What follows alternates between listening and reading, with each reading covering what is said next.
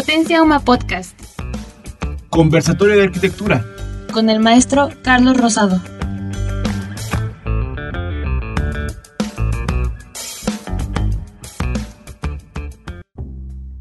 Hola, ¿qué tal? Bienvenidas y bienvenidos todos a esta nueva grabación del podcast Conversatorio de Arquitectura, dirigido, como ustedes saben, a jóvenes estudiantes de la carrera de arquitectura o muchachos de bachillerato que estén pensando o no estudiar la carrera. No está dirigido a intelectuales ni a la élite de la arquitectura, es más bien una plática coloquial, como ustedes ya saben, entre dos amigos. Y hablando de eso, la persona que me acompaña el día de hoy y que por supuesto estoy muy agradecido por aceptar la invitación es la maestra en arquitectura Lilia Barraza. Y déjenme platicarles que hablar de Lilia en la Universidad Marista y casi estoy seguro que en la Universidad Nacional Autónoma de México, en la Facultad de Arquitectura, pues no solo no es un tema menor, sino que Estamos hablando de una de las personas que tienen una gran importancia en las escuelas, con un carácter hermosísimo, siempre dispuesta a colaborar. Y pues nada, para este conversatorio y para un servidor es, un verdadero honor contar con la presencia de la maestra en arquitectura Lilia Barraza, quien además pues es experta en varios temas relacionados con la arquitectura. Lilia, buenas tardes, bienvenida a este conversatorio. Buenas tardes, Carlos. Buenas tardes a todos y todas. Gracias por la invitación. Qué lindo. Estamos aquí para platicar de uno de los grandes arquitectos de México. Exactamente. El 22 de septiembre, recién pasado, se cumplieron 120 años de el nacimiento de José Villagrán García. Y bueno, la arquitectura mexicana, por lo menos de la segunda mitad del siglo XX, no se entiende sin esta figura, sin José Villagrán García. Sin embargo, a mí me gustaría, Lilia, siendo tú la experta en este tema, que nos platicaras, que nos contaras por qué es importante saber de Villagrán García para nosotros. ¿Quién, fue José Villagrán García? Bien, Carlos, mira, aquí podríamos hacer o marcar primero algunos eventos históricos para ubicar al personaje en el tiempo. Sucede que José Villagrán García nace a principios del siglo XX y durante su vida de niño hasta que llega a la universidad se consolida la, bueno, se da la revolución y se consolida la revolución. Entonces el país tiene toda una serie de cambios muy interesantes, sobre todo en el pensamiento de cómo educar y cuando Villagrán García termina la carrera, donde se encuentran en la Academia de San Carlos en el centro, que estaba la Escuela Nacional de Arquitectura, todavía no era facultad, se seguían las teorías de la Escuela de Bellas Artes de París que nos había traído Porfirio en el siglo, un poquito antes del siglo anterior y en esta parte. Y esta era la corriente arquitectónica original que se seguía. Entonces, en esta época de grandes cambios, de que se termina la revolución, él se recibe, realmente es uno de los personajes que se ha recibido más joven, 23 años aproximadamente, que termina la carrera y debido a lo que ha estudiado y a lo que conoce, lo invitan como profesor de la escuela. De hecho, es uno de los arquitectos más jóvenes recibido y aparte el profesor más joven de la escuela. Estamos hablando de 1924. A él, que lo educaron en esta teoría de las bellas artes de París con el estilo neoclásico principalmente, le llama mucho la atención las nuevas corrientes que hay en Europa después de la Segunda Guerra Mundial, es decir, lo que se llamó el funcionalismo. Entonces, retomando muchas de las ideas que se encuentra, que vienen del otro lado del charco, como diríamos, o del otro lado del mar, él empieza a elaborar una teoría, ponerlo como profesor, primero lo ponen como profesor de composición, es un maestro que enseña a diseñar los edificios. De repente, con todo lo que está explicando, los demás profesores lo ponen como maestro de teoría de la arquitectura. Y él es el primero, por decirlo así, aquí en México, que elabora toda una teoría basado en las nuevas corrientes europeas, con algo de historia antigua, y entonces hace una mezcla muy interesante que da a conocer. Al dar a conocer esta mezcla, retoma los elementos de la, eh, que decía el, arquitecto ingeniero Vitruvio, un romano de principios de nuestra era, eh, que la arquitectura debía ser bella, lógica y útil. Villagrán, estando poquito después de la revolución, dice que también debe ser social en el sentido de atender a las sociedades.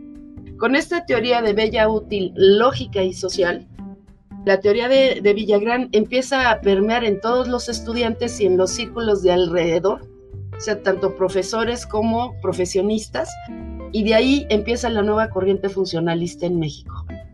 Es importante porque es el primero que lo dice, pero lo más curioso del asunto es que él no escribe sus apuntes, son sus alumnos los que arman todo el contenido y después se entregan al IMBA y el IMBA se encarga de desarrollarlos.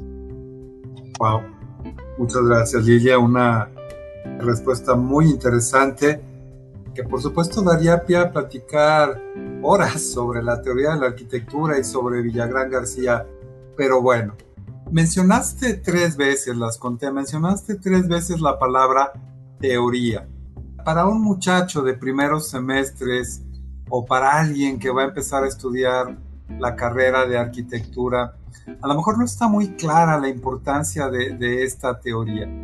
Yo no sé si tú fueras tan amable de explicarnos en tu narrativa tan amena a qué se refiere la teoría de la arquitectura y por qué es importante tener una teoría antes de iniciar un proyecto, por ejemplo.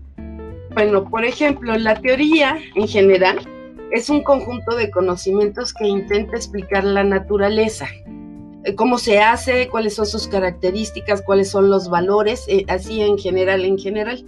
En el caso de la teoría de la arquitectura, lo que tenemos es que esta teoría, hablándolo llanamente, sin meternos ahorita en otro contexto, es el conjunto de ideales estéticas de la manera en que se debe construir, tomando en cuenta los materiales, el momento histórico, el lugar donde te encuentras, la ideología de las personas, cómo piensa la, la gente en general y siempre basado en un lugar que se llama espacio-tiempo, porque estamos en México, pero no se construye exactamente igual ahorita que en la época de los aztecas o mexicas, por ejemplo, o no construimos igual que Europa. Cualquier teoría que venga de fuera se transforma aquí con nuestra ideología y eso es lo más importante. También cabía aclarar que no puedes hablar de teoría sin hablar de historia y viceversa, porque tienen una evolución conjunta en cuanto a, a, todos sus aspectos a lo largo de la historia de cualquier civilización. Todas las civilizaciones tienen una teoría que son sus ideales, sus ideas al respecto de cómo se deben hacer las cosas. En general, eso sería la teoría. Muchas gracias, Lidia. Y yo decía hace rato, y ya lo confirmo cada vez más, qué agradable es escucharte. Estoy seguro que las amables personas que están a su vez oyendo este podcast estarán totalmente de acuerdo conmigo. El personaje que nos ocupa, Lidia, José Villagrán García. Es una pregunta muy injusta, tal vez la que sigue, porque vivimos en la Ciudad de México pero, ¿qué edificios en esta ciudad diseñados por Villagrán nos recomendarías visitar? Es decir, si tuviéramos que hacer una especie de tour de la arquitectura de José Villagrán, a lo mejor hay uno, dos o tres edificios que deberían ser visita obligada. ¿Qué, nos platicas al respecto, Lili? Pues mira, siendo este personaje parte importante de la Academia de San Carlos, lo invitan al gobierno en donde se, se convierte en consejero del Departamento de Hospitales. Y entonces el gobierno de aquella época, estamos hablando alrededor de los 40 más o menos, tiene todo un programa de educación, todo un programa de hospitales, de salud. Y al convertirse él en consejero, una de las zonas que aquí en la Ciudad de México se conoce como la zona de hospitales, en el área de Huipulco, en Tlalpan, digamos al sur de la Ciudad de México, es eh, donde se encuentran varios de los hospitales que ya están remodelados, pero bueno, todavía tienen la esencia de lo que Villagrán manejó en un principio al respecto a la construcción de hospitales. Y es importante señalar esto porque él es el primero, y esto fue en 1929, que hace un hospital para atender tuberculosos con todas las características que se hablaban de aireación incluye, bueno, a pesar de, manejar la arquitectura funcionalista, para que la recuperación del enfermo sea completa. No nada más que te encierren en un cuarto, sino que pueda caminar, respirar, etc. Entonces, en la zona de hospitales, en el área de Huipulco, estarían las primeras obras en este sentido.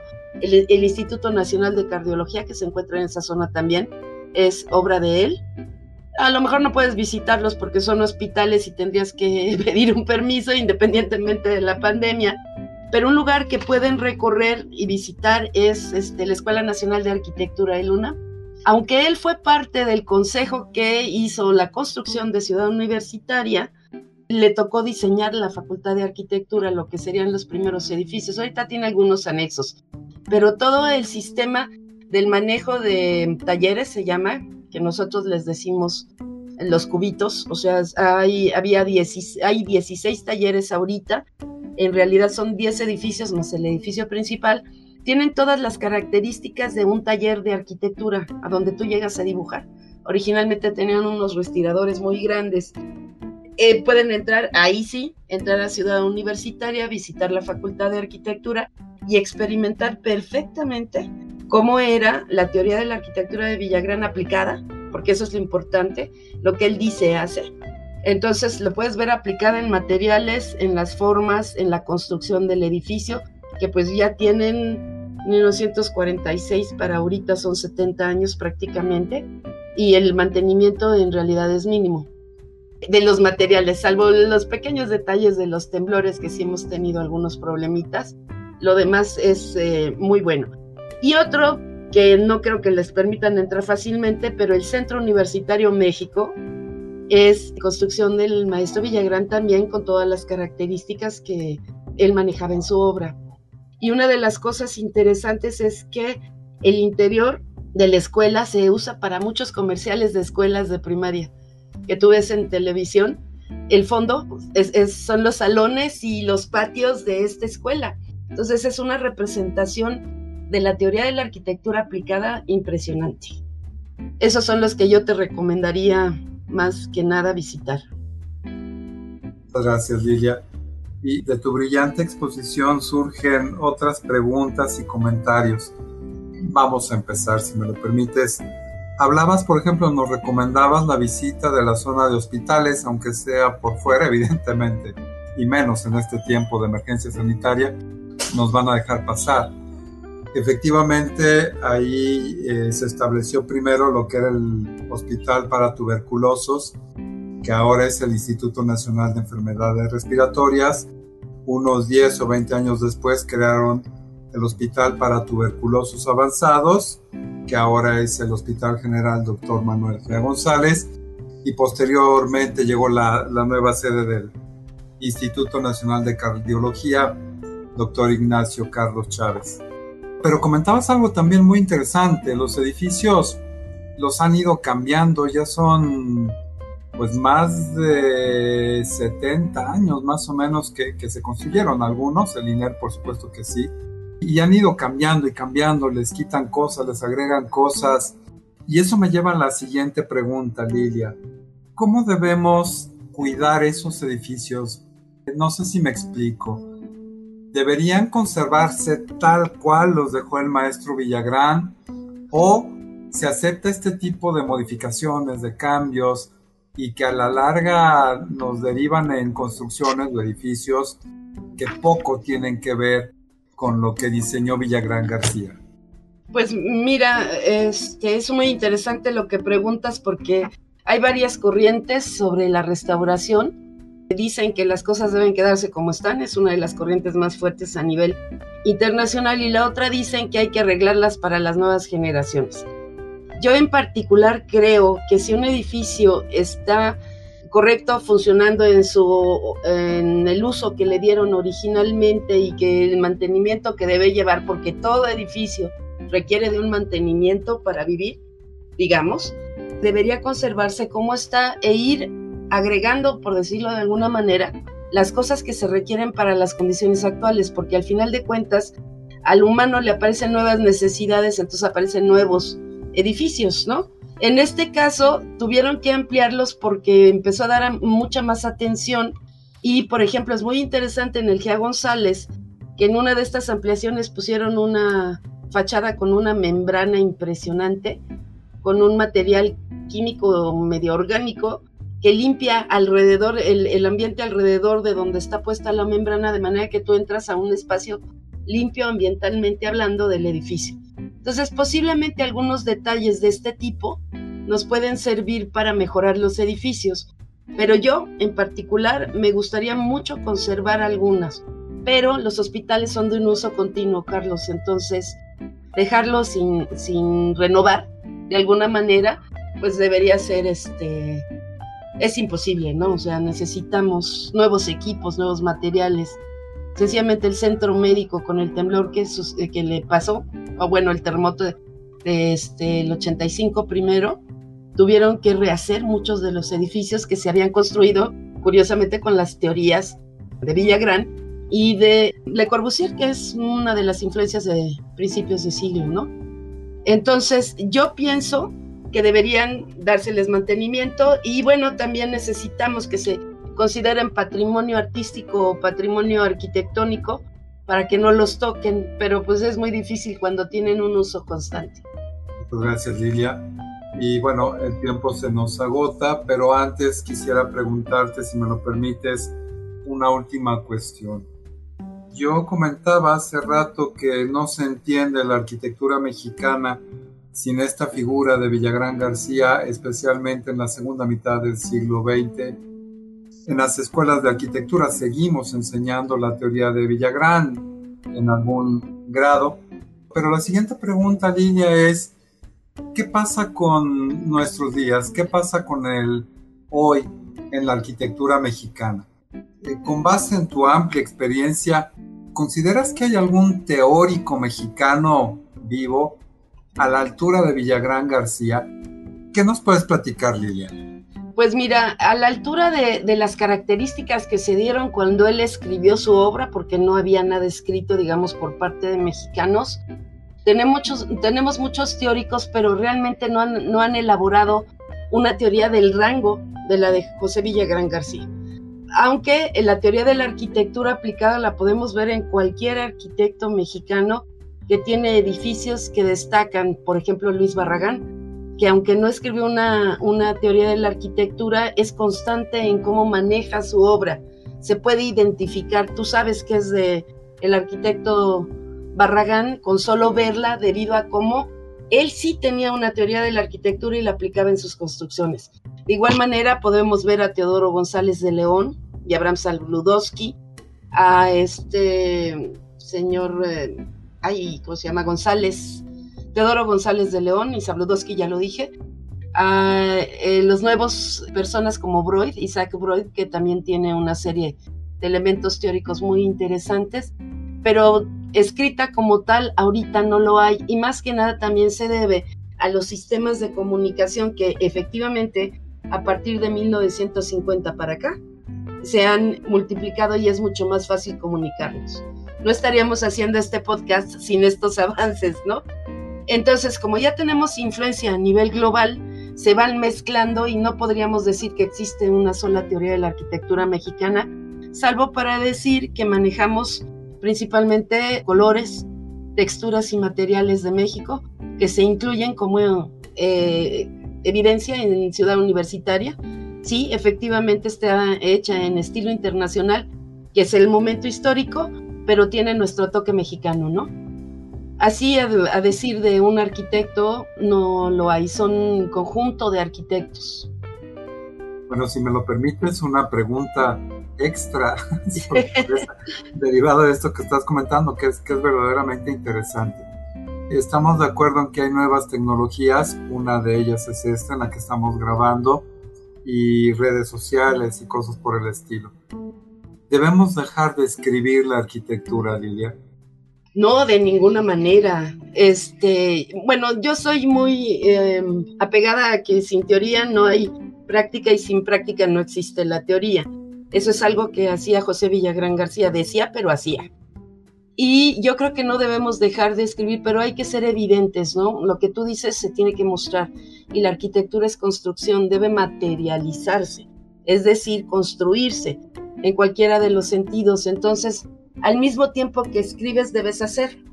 sumamente importante para las culturas que vienen atrás de nosotros, o mejor dicho, lo que los alumnos que quieran integrarse, el ir conociendo cómo se ha desarrollado la historia de la arquitectura y la teoría de la arquitectura en México es sumamente importante.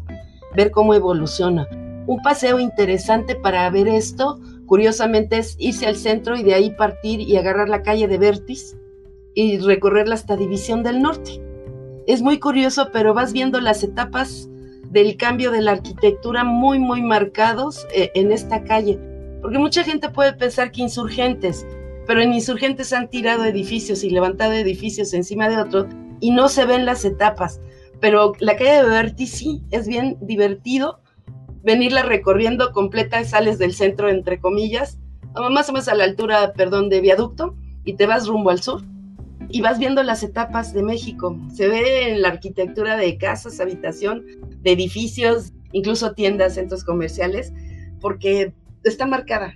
Ese es, ese es un paseo bonito, divertido para conocer. Ella, muchas gracias. No se me había ocurrido, he pasado por la avenida Vertis cualquier cantidad de veces, pero vieras que nunca había puesto atención en eso. Prometo que lo voy a hacer y a mí me gustaría comprometerte a que en un siguiente podcast podamos hablar de la avenida Vertis y podamos hablar de algún otro gran arquitecto mexicano o no, eh, porque escucharte es verdaderamente interesante. No me queda y ella más que agradecerte en verdad este tiempo y estas palabras que, han que has compartido con nosotros. ¡Wow! Eh, y estoy firmemente convencido que las personas que nos escuchan van a decir, yo quiero caminar la avenida Vertis y después quiero ser arquitecta o quiero ser arquitecto. Muchas gracias Lilia, eres muy amable. Muchas gracias a ti Carlos, con mucho gusto. Y antes de despedirnos, agradecer también a Karina Pérez, quien, como ustedes saben, es la persona que amablemente graba y edita estos podcasts. Cari, muchas gracias por tu paciencia. Sin ti, pues esto no iría a ninguna parte. Gracias. Si gustan dejar sus preguntas, sus dudas, sus comentarios, se pueden comunicar con nosotros al correo electrónico dígalo arroba potenciauma Lilia, muchas gracias, muchas gracias a todos, que pasen una buena tarde. Yo me llamo Carlos Rosado y es un privilegio estar aquí. Gracias. Muchas gracias. Buenas tardes.